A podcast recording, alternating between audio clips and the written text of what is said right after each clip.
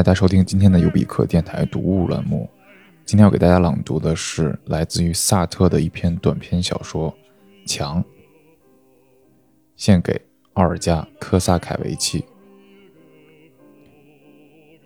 我们被赶进一个白色的大厅，强烈的光线使我的双眼不由得眯了起来。我看到一张桌子，桌子后面有四个穿便衣的家伙，他们正在看一些材料。其他的俘虏都已经被赶到了大厅的尽头，挤在一堆。我们必须穿过整个大厅才能与他们会合。他们中有好几个人我是认识的，另一些可能是外国人。我前面的这两个人都是黄头发、圆脑袋，他们俩长得很像，我想大概是法国人吧。最小的那个不时地提裤子，看起来有点神经质。就这样延续了将近三个小时，我的脑袋变得昏昏沉沉、空空荡荡。但是大厅里很暖和，我觉得怪舒服的，因为在这之前我们已经冻得发抖一天一夜了。狱卒把俘虏一个一个带到桌前，那四个家伙询问他们的姓名和职业，大多数情况就到此为止，要不然他们就再随便提个问题，例如你参加过破坏军火吗？或者是九号早上你在哪儿干了什么？他们并不听回答。至少他们的样子不像在听。他们先是沉默不语，双眼直视前方，接着就开始写起来。他们问汤姆是否确实参加了国际纵队。由于已经在他的衣服里边搜到了有关证件，汤姆只得承认。他们什么也没有问如昂，但是当时他说出自己的姓名后，他们写了很多。我的哥哥何塞是无政府主义者，如昂说。你们知道他已经不在这里。我是无党派的，我从来没有参加过政治活动。他们没有反应。若昂接着说：“我什么也没干，我不愿意替别人受罪。”他的嘴唇在抖动。一名狱卒打断了他，并把他带走。紧接着轮到了我。你叫帕布罗·伊比埃塔。我做了肯定的回答。一个家伙看了看材料，问我。拉蒙格里斯在哪？我不知道。从六号到十九号，你把他藏在你家里了？没有。他们写了一阵，狱卒就把我带走了。走廊里，汤姆和如昂站在两名狱卒之间等着我。于是我们开始往回走。汤姆问一名狱卒：“哎，干嘛？”狱卒问：“刚才是审讯还是审判啊？”“是审判。”狱卒说。“那他们要拿我们怎么样？”狱卒生硬地答道。会到你们的牢房，把审判结果告诉你们的。实际上，我们的牢房不过是医院的一间地窖。由于穿堂风，牢房里冷得要命，整整一夜我们都冻得发抖，白天也好不了多少。前五天，我是在总主教府的一个单人囚室里度过的，那是一间大约建于中世纪的地牢。由于俘虏很多，牢房不够用，因此被他们随便乱塞。我对那间单人囚室并不留恋，那儿倒是不冷。但只有我一个人，时间长了受不了。在地窖里，我就有了伴儿了。如昂很少说话，因为他害怕，而且年纪太轻，插不上嘴。但是汤姆十分健谈，他的西班牙文很好。地窖里有一条长凳和四个草垫儿。我们被带回牢房后，大家坐了下来，静等着。过了一会儿，汤姆说：“咱们完蛋了。”我也是这么想，我说道。但我认为他们不会拿这小家伙怎么样的。对小家伙，他们也没有什么可以问罪的。汤姆说：“他不过是个抵抗战士的弟弟，仅此而已。”我看了一眼如昂，他似乎不像在听。汤姆接着说：“你知道他们在萨拉戈萨干了些什么？他们让俘虏躺在公路上，然后乘着卡车从俘虏身上压过去。这是一个摩洛哥逃兵告诉我们的。他们说那是为了节省弹药。”但这并不省汽油啊！我说，我对汤姆很反感，他不应该说这些。几个军官在公路上散步，他接着说，他们双手插在口袋里，嘴里叼着香烟，监视着这一切。你以为他们会这样结束那些俘虏吗？才不呢！他们让那些人大喊大叫，有时候持续一个小时。那个摩洛哥人说，第一次他差点吐出来。我不相信他们在这儿也会这样干。我说。除非他们真的缺少弹药。光线从四扇气窗以及左边天花板上的一个圆洞射了进来，圆洞平时用一块活动的翻板盖着，以前往地窖里卸煤便是通过这里。圆洞的正下方有一大堆煤，以前是为医院供暖用的，但自从战争爆发后，病人都转移了，这堆煤就留在那儿没用了，因为忘记关上了翻板，下雨时雨水直往里灌。汤姆开始打哆嗦，真见鬼！我在打哆嗦。他说：“又开始了。”他站起来开始做体操，每做一个动作，从他张开的衬衫里都可以看到那雪白的多毛的胸脯。他躺在地上，举起双腿做一些交叉的动作。我看见他那肥胖的臀部在颤动。汤姆很壮实，但是他的脂肪太多了。我在想。枪弹或刺刀很快就要钻进这一大堆嫩肉里，就像钻进一大块黄油一样。假如他很瘦，我就不会有这样的感觉。我并不是真的感到冷，但是我的肩膀和双臂都失去了知觉。我不时感觉我缺了点什么。我开始在我的周围寻找上衣，可是我突然想起他们没有把上衣还给我，这确实是很难受的。他们拿我们的上衣去给他们的士兵，只留下我们的衬衫。还有住医院的病人在大夏天穿的帆布长裤。不一会儿，汤姆起来了，他喘着气坐在我身旁。你身上暖和了吗？我问。没有，真见鬼！可是我喘不过气来。晚上将近八点，一名军官带着两个长枪党徒来到牢房，他手里拿着一张纸，问狱卒：“这三个人叫什么名字？”斯坦布克、伊比埃塔和米巴尔。狱卒答道：“军官戴上假鼻眼镜，看了看名单，说：‘斯坦布克，斯坦布克，啊，在这儿，你被判处死刑，明早执行。’他又看了看名单，接着说：‘另外两个人也一样。’这不可能。”如昂说：“我不会被判死刑的。”军官用惊奇的眼光打量了一下如昂：“你叫什么名字？”“如昂·米巴尔。”可是你的名字就在这张单子上，军官说：“你被判了死刑。”我什么也没干啊，如昂说。军官耸了耸肩，转身对汤姆和我说：“你们是巴斯克人吗？”我们谁都不是巴斯克人。他仿佛被激怒了，接着说：“有人告诉我这里有三个巴斯克人，我可不愿意为追捕他们浪费时间。那么你们当然不想要神父了。”我们不屑回答。他又说：“有一个比利时大夫一会儿要来，他被准许和你们一起度过这一夜。”他行了个军礼，走出去。我跟你说什么来着？汤姆对我说：“这一下我们可惨了。”是啊，我说，但对这小家伙太狠了。我说的是句公道话，但是我并不喜欢这个小家伙。他那张脸太秀气了，而且恐惧和痛苦使这张小脸变形。把他的线条都扭曲了。三天前，他还是一个调皮的孩子，很能讨人喜欢，但现在他的样子像是一只用旧了的苍蝇拍。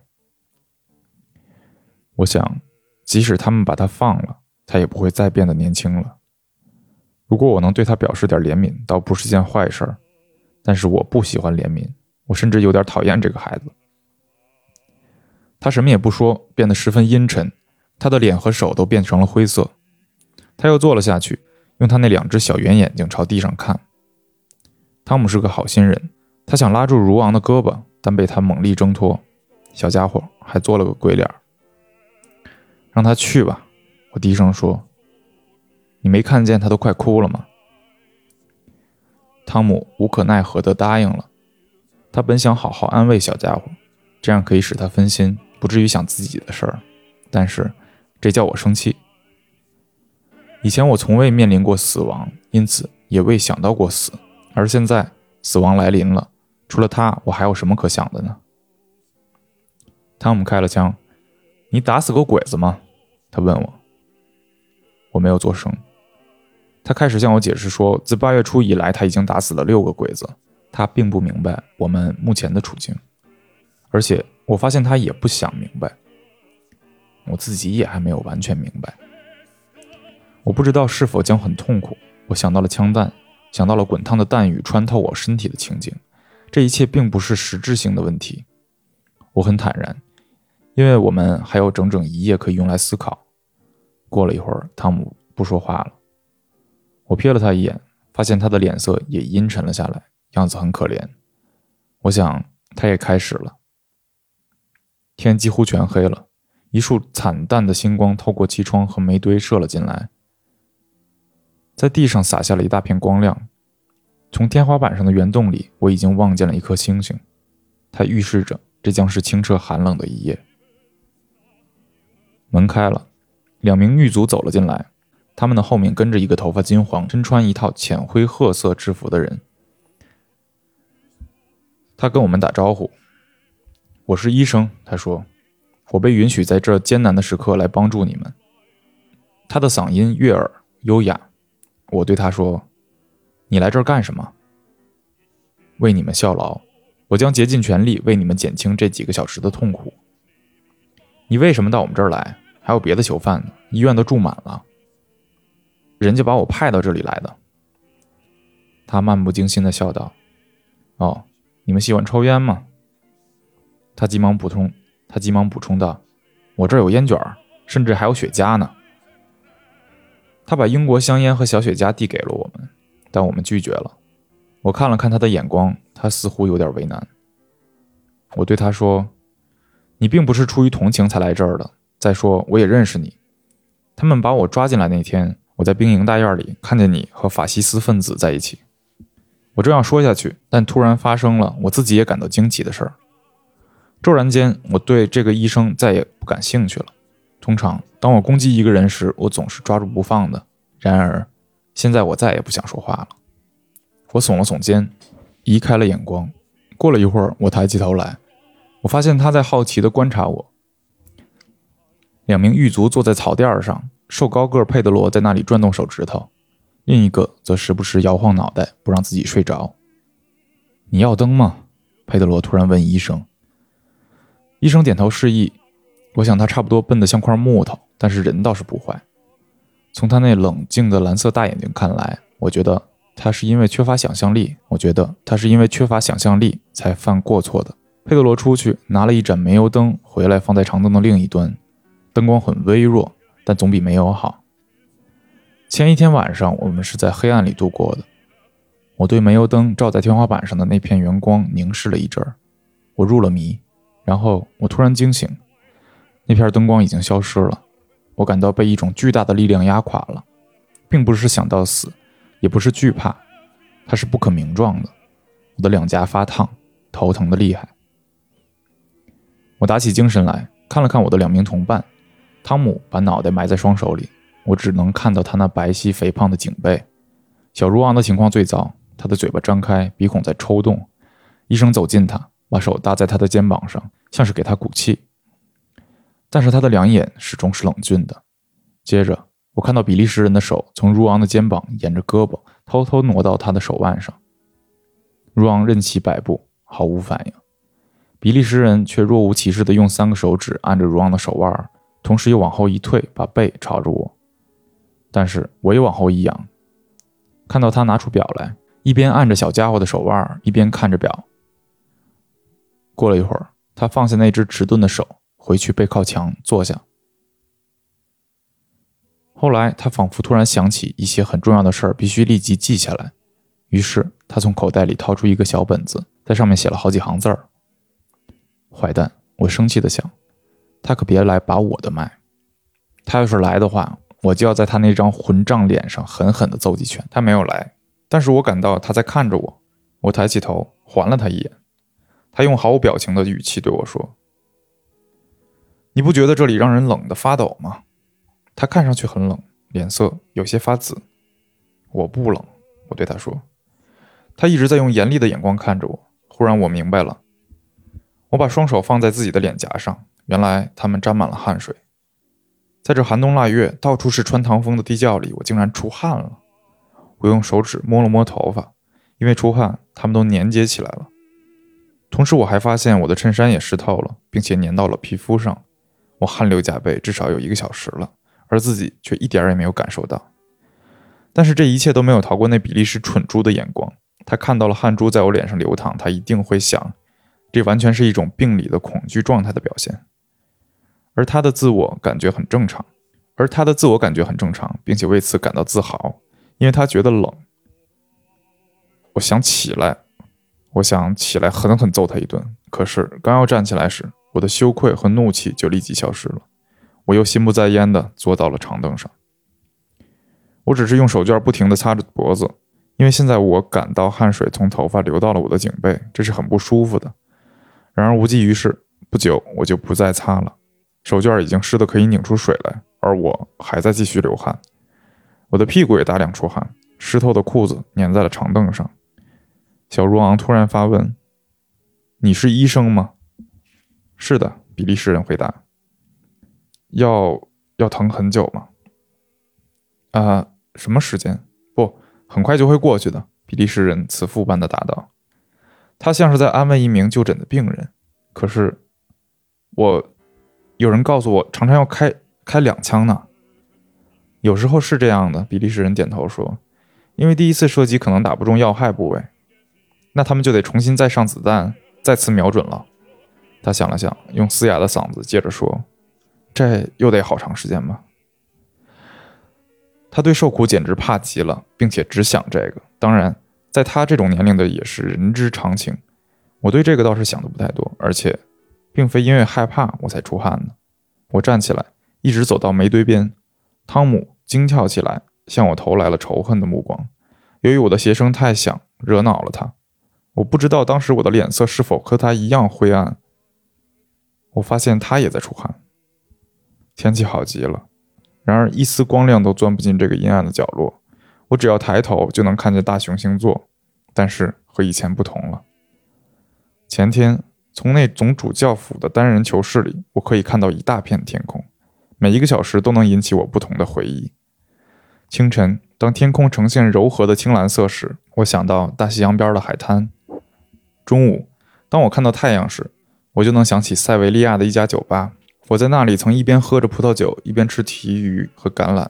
下午，我想起了古罗马的圆形剧场，它的一半在阳光照耀下闪闪发亮。另一半却笼罩在浓重的阴影之中，看到大地上的一切都能在天空中得到反应，真令人心酸。然而，现在我可以随心所欲地仰面朝天了，天空再也引不起我的任何回忆。我宁肯这样。我回来坐在汤姆身边，又过了很长时间。汤姆开始轻声说话了，他必须不停地说话，否则他自己也不清楚自己在想什么。我想他是在跟我说话，可是他并没有朝我看。显然，他是怕看到我这个样子，灰暗、流汗。我们两个人都一样难看，互相看起来比照镜子还可怕。他看着那个活人，比利时人。你明白吗？他问。我可不明白。我也开始小声说话，一边看着比利时人。怎么？什么事儿？我们这儿要发生一些我不明白的事儿。汤姆的身边有一股怪味儿，我觉得自己对气味比平时更敏感了。我冷笑着说：“过会儿你就明白了。”这不一定，他顽固地说：“我很想鼓起勇气，但至少我应该了解。你知道，他们将要把我们带到大院去，然后这些家伙将在我们面前排成一行。他们有多少个人？不知道，大概五个或八个，不会更多了。那好，就算他们八个人，当有人对他们下令瞄准时，我就会看到八支步枪都向我瞄准。”我想，我简直要钻到墙里去。我将使尽全身力气，用背去顶墙，但是墙却岿然不动，真像在噩梦里一样。这一切我都能想象得到。唉，你要是知道我能想象到这一切就好了。行了，我对他说，这些我也都想象得到。这大概是最要命的。你知道，他们专门瞄眼睛和嘴，使你变形。他恶狠狠地补充道：“我已经感到伤口的疼痛了。”我感到脑袋和脖子已经疼了一个小时了，并非真的疼，但是更糟糕，因为这是明天早上才能感觉到的疼痛。以后呢？他的意思我很清楚，但我不愿意流露出来。至于疼痛，我也感到全身仿佛刀伤累累似的，对此我很难忍受。但是跟他一样，我也不很在乎。以后，我生硬地对他说：“你就入土了。”他开始一个人自言自语。两眼直盯着比利时人，医生不像在听。我知道他是来干什么的。对于我们脑子里想的，他并不感兴趣。他到这儿来是为了观察我们的身体，观察我们这些正一步步走向死亡的活人的身体。这真像一场噩梦。汤姆说：“我要想一件事情，总觉得快想出来了，很快就要明白了，但是他却溜走了。于是我就忘了这件事儿，也就放下了。我想以后将是一片虚无。然而我并不明白这意味着什么。有时候我几乎想出来了，可是又忘了。我只能又重新开始思索痛苦、子弹和枪声。我跟你发誓，我是个唯物主义者，我不会变疯的。可是有些地方不对劲儿啊！我看见了我自己的尸体，这并不困难，但是这是我自己看到的，亲眼看到的。我不得不设想，设想自己将什么也看不到，什么也听不见，世界将为别人继续存在下去。帕布洛，我们生来并不是为了想这些，你可以相信我。以前我曾经为了等待什么而彻夜不眠，但是现在这种事儿可不同往常，他将从背后把我们送上西天，而我们对此却毫无准备。住嘴！我对他说：“要不要我去叫个神父来听你忏悔啊？”他没有回答。我早已发现他想当个预言家，并且在用平直的语调和我说话时，管我叫帕布罗。我不太喜欢这样，但是所有的爱尔兰人似乎都是这样的。我仿佛觉得他身上散发出尿味儿。但是，说实在的，我对汤姆并没有什么好感。我也不知道为什么。即使因为我们要一起去死，我也应该对他多一点好感的呀。要是别人，情况就会不同了。例如拉蒙·格里斯。可是，在汤姆和如昂中间，我感到孤独。不过，我倒喜欢这样。要是跟拉蒙在一起，我可能会变得比较软弱。但是在这个时候，我的心很冷酷。我是故意心肠硬一点的。他继续嘟嘟囔囔，倒是像是挺有乐趣。为了不让自己胡思乱想，他必定要不断的说话。他像那些老年前列腺患者一样。身上尿味冲天，当然，我是同意他的意见的。他说的这些话，我也说得出来。死亡自然是不合情理的，而且自从我行将死亡之时起，这堆煤、那条长凳，还有佩德罗那张丑脸，所有这一切在我看起来都不顺眼了。不过，我不喜欢和汤姆想一样的事情。我也很明白，在这一夜里，再过五分钟，我们就会同时继续想起来，同时出汗，同时颤抖。我从侧面看了他一眼。我仿佛第一次感到他的样子很奇怪，他的脸上呈现出死亡的气色。我的自尊心被刺伤了。二十四小时以来，我一直生活在汤姆身边，我听他讲话，我也和他讲话，并且我也知道我们之间没有任何共同点。可是现在我们俩似乎一对孪生兄弟，仅仅因为我们要一起去死了。汤姆抓住我的手，但并没有朝我看。帕布罗，我在想，我想我们是否真的在死去？我把手抽回来，对他说：“下流皮，瞅瞅你脚底下吧。”他的脚底下是一滩尿，而且尿还在不断的往裤子下滴。这是什么？他惊慌失措地问。“你尿裤子啦？”我说。“不对。”他生气地说。“我没尿，我什么也没感觉到。”比利时人走了过来，他假装关心地问：“你不舒服吗？”汤姆没有搭理他。比利时人看了看地上那滩尿，“我不知道这是什么。”汤姆粗暴地说：“我并不怕，我跟你们发誓，我不害怕。”比利时人没有作声。汤姆站起来，走到角落里去撒尿，接着他扣着裤裆的扣子往回走，重新坐下，再也不吭声了。比利时人在记录。我们都看着他，小如昂也在朝他看。我们三人都在看他，因为他是个活人，他做出活人的动作，有着活人的忧虑，在这个地窖里像活人一样冻得发抖。他有一具营养良好、听从自己指挥的躯体，我们这几个人却再也不大感觉得到自己的躯体了。总之，跟他的感觉是不一样的。我想摸摸自己的裤裆，但是我不敢。我看着比利时人时，他蜷着腿，支配着自己的肌肉，并且他可以想明天的事儿。我们这三个已经失去人血的亡灵在那儿看着他，像吸血鬼一样吮吸着他的生命。他终于走到小如昂身边。他是出于职业目的想摸一下如昂的颈背呢，还是为慈善心所驱使？如果是出于慈善心，那么这是漫长的黑夜中仅有的一次。他抚摸小如昂的脑袋和脖子，小家伙两眼看着他，毫无反应。突然，他抓住医生的手，用异样的眼光看着他。他把比利时人的手放在他的两手之间。他这两只手一点也不招人喜欢，就像两个灰色的钳子夹住一个红润肥胖的手。我已经料到即将发生的事儿，汤姆一定也看出来了。可是比利时人什么也不明白，他慈父般的微笑着。过了一会儿，小家伙把那只肥胖的红爪子往嘴里送，想咬他。比利时人立刻躲开，跌跌撞撞地退到墙边。他厌恶地看了我们一眼，大概猛然醒悟到我们跟他不是一样的人。我开始笑起来，一名狱卒也惊醒了，另一名已经睡着的也睁大了两只白眼珠。我感到既疲惫又高度兴奋。我不愿意再想到黎明即将发生的事儿，不愿意再想死亡了，这毫无意义。我脑中出现的只是一些单词和一片空虚。每当我希望想到一些别的事儿时，我立刻看到枪管瞄准了我。我体验到自己被处决的滋味，可能已经不止二十次了。有一次，我甚至认为我确实已经死了，大概因为我睡着了一分钟。他们把我拖到墙根儿，我挣扎着，我请求他们原谅。我惊醒过来，看了看比利时人，我害怕在梦里曾经喊叫过，但是他在捋自己的小胡子，什么也没有发现。如果我愿意的话，我想我可以睡一会儿了，因为我已经四十八小时没合眼了，实在是精疲力竭了。可是我不想白白丢失这两个小时的生命，那样他们就会在黎明来把我叫醒，我就懵懵懂懂地跟着他们，然后连哼一声都没有来得及就上西天了。我不愿意这样，不愿意像牲畜一样死去。我要死得明白。另外，我也害怕做噩梦。我站了起来，来回走了四方步，为了换换脑子，我就开始想我过去的事情。很多往事都杂乱无章地回忆起来了，有好的，也有坏的。至少我过去是这样认为的。一个个面孔，一桩桩往事，我仿佛又看到了一个年轻斗牛士的面孔。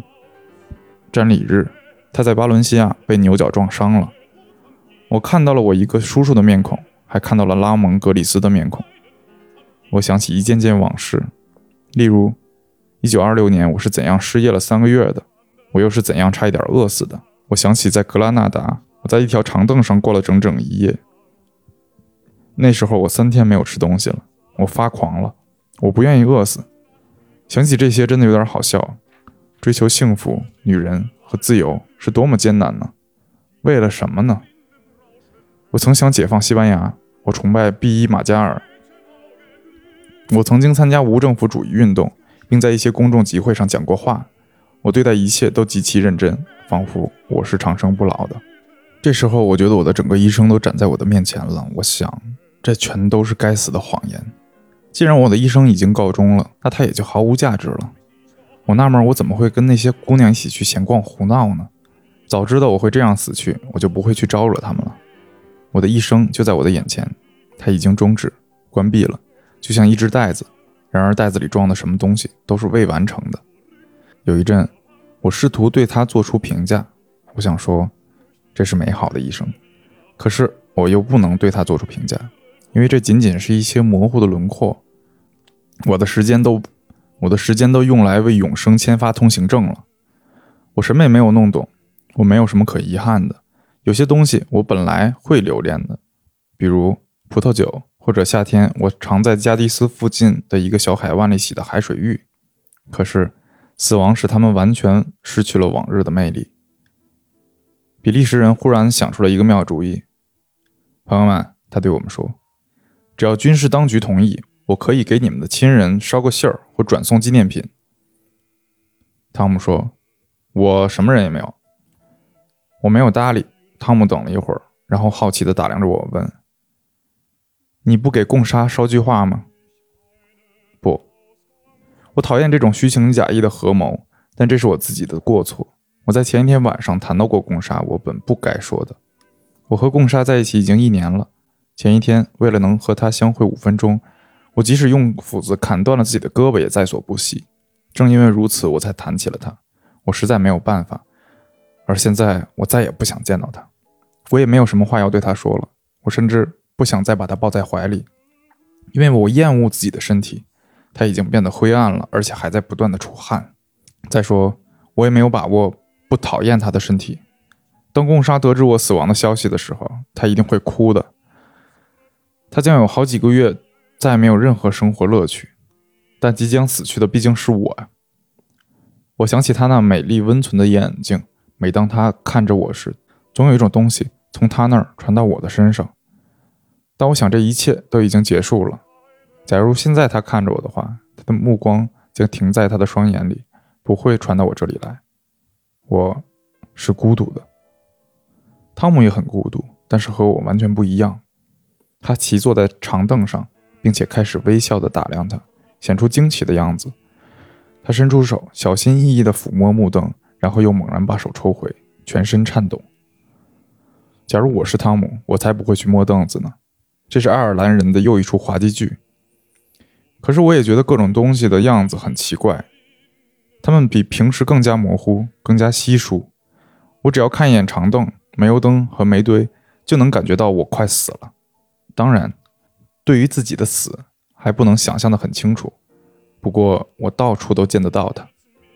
通过周围的东西，以及他们像在垂死病人的床头低声说话的人们一样，稍稍的往后退，以便和他保持一段距离的样子，都可以看到我的死。刚才汤姆在长凳上摸到的，正是自己的死。此时此刻，假如他们来宣布饶我一命，我可以安心的回家了，我会无动于衷的。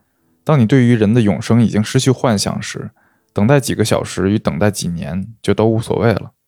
我对任何东西都无所牵挂，在某种意义上，我是平静的。然而，由于我的躯体，这种平静又是令人厌恶的。我用他的眼睛看。用他的耳朵听，但这已经不是我了。他自己在出汗，在颤抖，而我已经认不出他来了。我不得不抚摸他，看看他，以便知道他变成了什么样子，仿佛他是另一个人的身体。有时候我还能感觉得到他，我仿佛感到滑动，往下冲，就像坐在一架正在向下俯冲的飞机里一样。我也感到心跳，但这并不能让我踏实下来。来自我身上的一切都可比的令人怀疑。大部分时间他毫无反应，默不作声。我只能感到一种沉重、卑鄙的压力。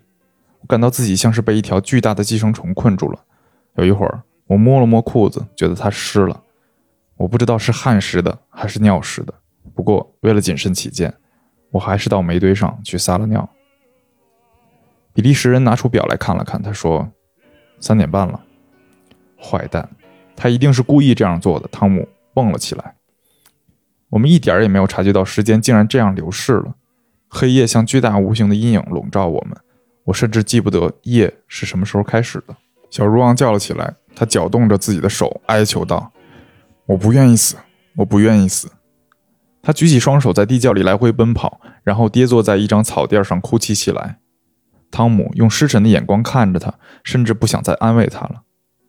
实际上也毫无必要。虽然小家伙吵闹声比我们大，但是他受到的打击却比我们轻。他就像一个用发烧与病痛做斗争以进行自卫的病人。当你连烧都不发的时候，情况就严重的多了。他在哭，我看得很清楚，他在可怜自己。他并没有想到死。一刹那，只有一刹那，我也想哭，我想用眼泪来可怜自己，但是结果却恰恰相反。我瞥了小家伙一眼，看到他那瘦弱的双肩在抽动，我感到自己变得不近人情了。对人对己，我都不能怜悯。我想，我应该死得清清白白。汤姆站了起来，走到圆洞的底下，开始观察星空。我很固执，我要清清白白的死去。我想的只是这个。但是在我的下方，自从医生告诉我们时间以后，我感到时间在流逝，它在一滴一滴的流淌。我听到汤姆说话时，天还很黑呢。他问：“你听见他们的脚步声了吗？”“听见了，几个家伙在大院里走动。他们来干什么呀？他们总不能在黑夜里开枪吧？”过了一会儿，我们又什么也听不见了。我对汤姆说：“天亮了。”佩德罗打着哈欠站了起来，吹灭了煤油灯。他对同伴说：“好冷啊。”地窖变得灰蒙蒙的。我们听到了远处的枪声。开始了，我对汤姆说：“他们大概在后院干这个呢。”汤姆问医生要了一支烟，但是我不要，我不想抽烟，也不愿意喝，也不愿意喝酒。从这时候起，他们就不断的开枪了。你明白吗？汤姆说。他还想补充点什么，可是他住嘴了。再看着门，门开了，一名中尉带着四个士兵走了进来。汤姆的烟掉在了地上。斯坦布克。汤姆没有答应。佩德罗指了指他：“如昂米巴尔是坐在草垫上那个人。起来，中尉说。如昂没有动。两个士兵抓住他的腋窝，让他站住，但是他们一松手，他又倒在地上。士兵犹豫了，感到难受的又不是第一个。中尉说：“你们两个人可以把他抬走吗？到那儿自然会有办法的。”他转向汤姆说：“走吧，过来。”汤姆在两个士兵之间走了出去，另外两个士兵跟在后面。他们抬着小家伙的腋窝和小腿肚，小家伙没有晕过去。他瞪大了眼睛，眼泪顺着两颊往下淌。当我也想出去的时候，中尉制止了我：“你是伊比埃塔吗？是。你先在这儿，你先在这儿等着，过一会儿再来找你。”他们出去了，比利时人和两名狱卒也走了，只剩下我一个人。我不明白刚才发生了什么事儿，但是我宁愿马上了结算了。我听到时间相隔几乎一样的一阵阵排枪声，每听到一阵枪声，我都禁不住发抖。我想喊叫，想揪自己的头发。但是我咬紧牙关，双手放在口袋里，因为我要保证清白。一个小时以后，他们来找我，把我带到二楼的一个小房间，那里一股雪茄味儿，而且热得让我透不过气来。有两名军官坐在沙发上抽烟，他们的膝盖上放着几份材料。你叫伊比埃塔吗？是。拉蒙格里斯在哪儿？不知道。讯问我的那个人是个矮胖个儿。在他夹鼻眼镜的后面有一双冷酷的眼睛。他对我说：“你过来。”我走了过去。他站起来，抓住我的两条胳膊，用一种简直要一口把我吞掉的神气看着我。同时，他还使尽全力绷住我的二头肌。这倒不是为了弄疼我，而是他耍的把戏。他要制服我。他还认为有必要向我的脸上喷吐那污秽的浊气。有好一阵儿，我们两个人保持着这种状态。可是我只想发笑。要想吓唬一个即将去死的人，必须使用更多的手段。现在这一套不管用了。他猛力地推开了我，又坐下来说：“拿他的命换你的命。你要是说出他在哪儿，我们就饶你一命。”这两个用马鞭和皮靴装扮起来的家伙，毕竟也是要死去的人，比我稍晚点儿，但不会很久。而他们却专管在那些纸堆里寻找一些名字，然后把另一些人抓进监狱，或者消灭他们。他们对西班牙的前途和别的问题都有自己的见解。他们那些微不足道的活动，在我看起来令人反感，而且非常可笑。我再也没法设身处地的替他们想象了。我觉得他们都是疯子。那个小胖子一直盯着我，用马鞭抽打着他的靴子。他的一切动作都是精心设计好的，样子活像一头凶猛活跃的野兽。怎么样，明白了吗？我不知道格里斯在哪儿。我回答。我原来以为他在马德里。另一名军官懒洋洋地举起他那双苍白的手，这种懒惰的姿态也是故意的。我看透了他们耍弄的全部小把戏，并对世上竟有人以此为乐感到惊愕。你还有一刻钟可以考虑，他慢条斯理地说：“把他带回内衣房去，过一刻钟把他再带回来。如果他顽固地拒绝交代，就立刻枪毙。”他们对自己做的一切很清楚。我先是等了整整一夜。后来，在他们枪决汤姆和如昂时，又让我在地窖里等了一个钟头。现在，他们又把我关到内衣房里。这些阴谋诡计，他们大概是昨天就策划好的。他们以为时间长了，人的精神会支持不住。他们企图这样来征服我。他们失算了。在内衣房里，我感到自己虚弱无力，于是坐到一条板凳上，并开始思考起来，但不是按照他们的吩咐思考。当然。我是知道格里斯在哪里的，他藏在离城四公里的表兄弟家里。我也知道，除非他们对我用刑，否则我绝不会透露格里斯的藏身之地。这一点是明确无误、肯定无疑的。对此，我再也不去多想了。我只是很想弄懂之所以这样做的原因。我宁愿去死，也不愿意出卖格里斯。为什么呢？我已经不再喜欢拉蒙·格里斯了。我对他的友谊和我对贡沙的爱，以及我对生存的祈求。在黎明前片刻都已经同时消亡了。当然，我始终是尊重他的，他是一条硬汉子，但并非因为这个原因我才同意替他去死。他的生命并不比我的生命价值更高。任何生命在这种时候都是没有价值的。他们让一个人紧贴墙站着，然后开枪射击，直到把他打死为止。无论是我是格里斯还是另外一个人，都没有任何区别。我很明白。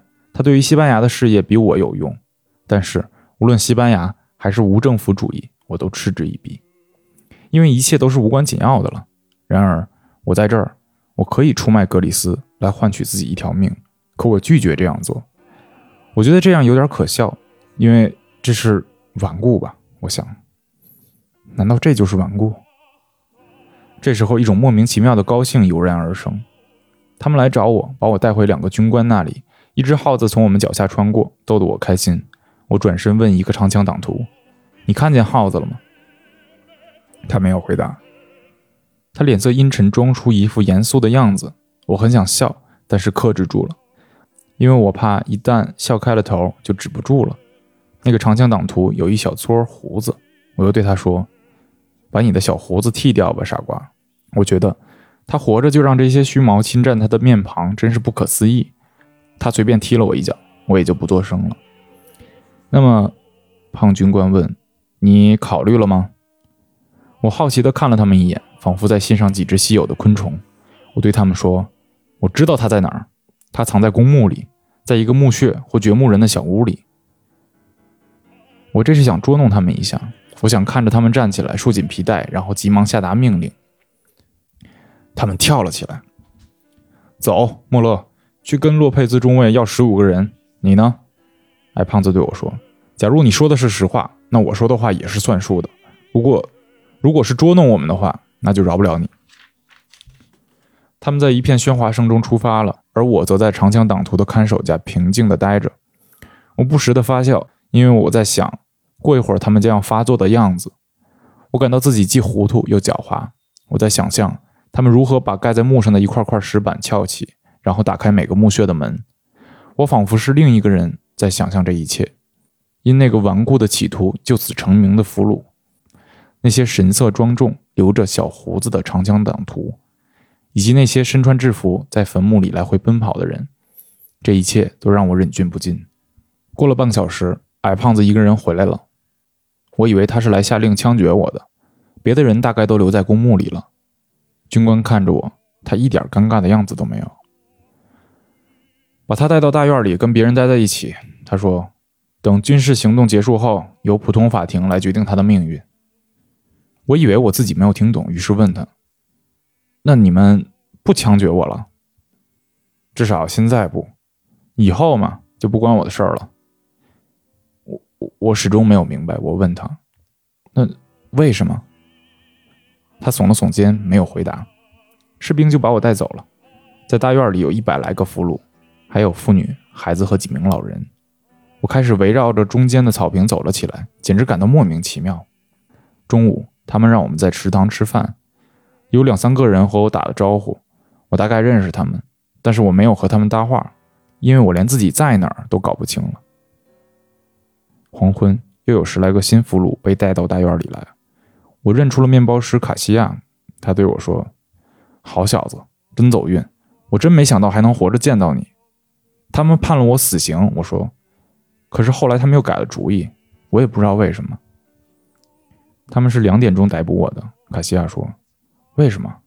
卡西亚并不参与政治活动，我不知道。他说：“他们把所有的和他们想法不一样的人都抓起来了。”他放低了声音。他们抓到了格里斯，我开始发颤。什么时候？今天早晨，他自己干了蠢事儿。星期二，他离开了表兄家，因为他已经听到了一点风声。他可以藏身的人家还有的是，但是他不想连累任何人了。他说：“本来我可以藏到伊比埃塔那里去的，但是既然他已经被捕了，我就藏到公墓里算了。”公墓？是啊，真蠢。显然，他们今天早上去过那里。这本来也是很可能发生的事儿。他们在掘墓人的小屋里找到了他，他先向他们开了枪，他们就把他打死了。在公墓，我开始晕头转向，终于摔倒在地。我笑得那么厉害，连眼泪都笑出来了。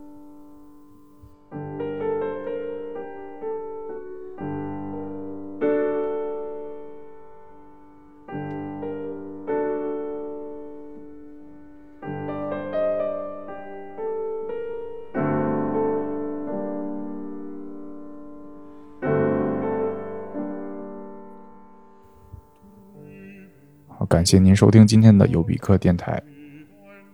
如果想要参与我们一周年的抽奖的话，可以添加我们的微博“尤比克电台”。如果想进到我们的交流群参与讨论，可以添加微信 “ubikfm”。我们下期见。